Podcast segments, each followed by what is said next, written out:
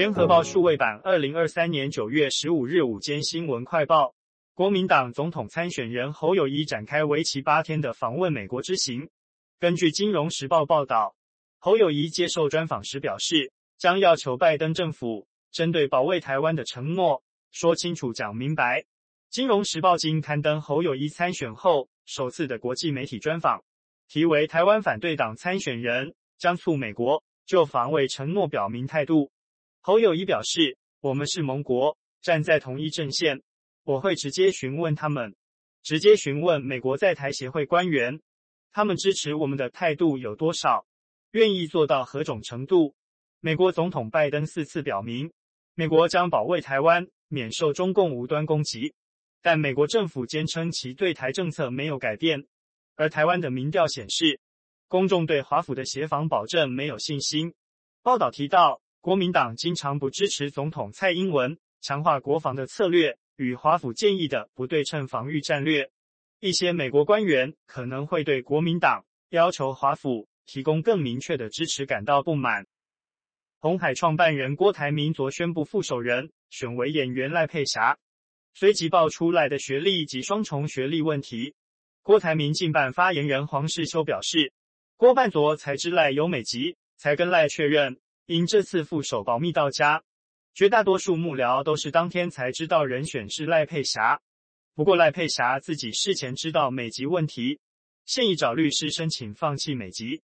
黄世修指出，赖佩霞有表示。他事前知道美国籍问题，而赖佩霞也在记者会后立刻找律师向美国在台协会联络，准备相关法律文件，申请放弃美国国籍，一定会按照程序办理。依法规定，有外国籍者不得登记为我国总统、副总统参选人。若郭赖佩通过联署要登记选总统，赖佩霞需在十一月二十四日登记日前放弃美籍身份。广达董事长林百里今天在二零二三台湾人工智慧年会上，以迎向未来与 AI 共舞进行演讲。他一登场就开玩笑地说，自己只是一个电脑工厂的工头，不如许多科学家。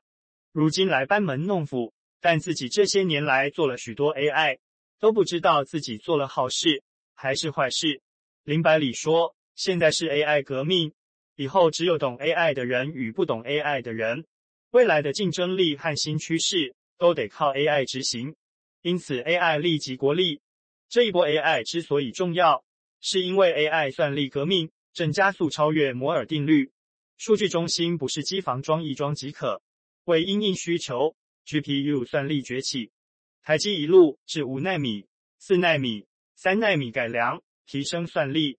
在超级运算的革命中，台湾已具备非常有竞争力的位置。所以，从台积电做的晶圆代工、辉达、超微、载板、机壳等，都是台湾可做，整体供应链都具备竞争力。林百里分析指出，目前全球巨擘的竞争策略，包括贡献大模型生态、普惠 AI 平台，并让 AI 应用遍地开发。在生态系和机会中，辉达、谷歌、超维和台湾供应链都积极参与，未来也会有小型化趋势。从 App 应用层、模型层、基础建设层，不同路途都产生不同应用。超丝进口巴西鸡蛋争议烧不停，国民党立法院党团今举行记者会续追。国民党立委洪孟楷揭露，国民党立院党团正式要求农业部提供专案进口鸡蛋执行情形。农业部提供的资料显示，八月十五日专案进口鸡蛋库存约三千七百万颗。现在还库存多少鸡蛋？农业部总该告诉国人。洪孟楷也说，今年三月二十七日下午二时的行政院食安汇报中，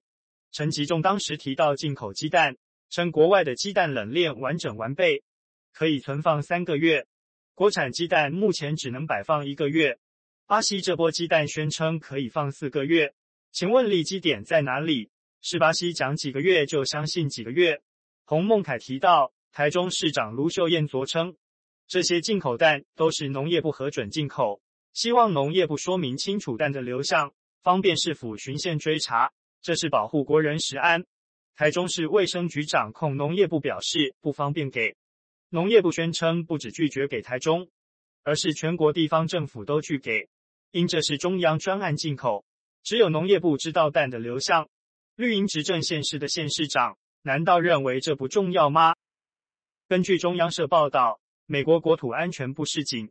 在二零二四年十一月总统大选之前，国内极端主义带来的威胁仍旧很高。美国国土安全部在年度美国威胁评估报告中提到，预料到二零二四年，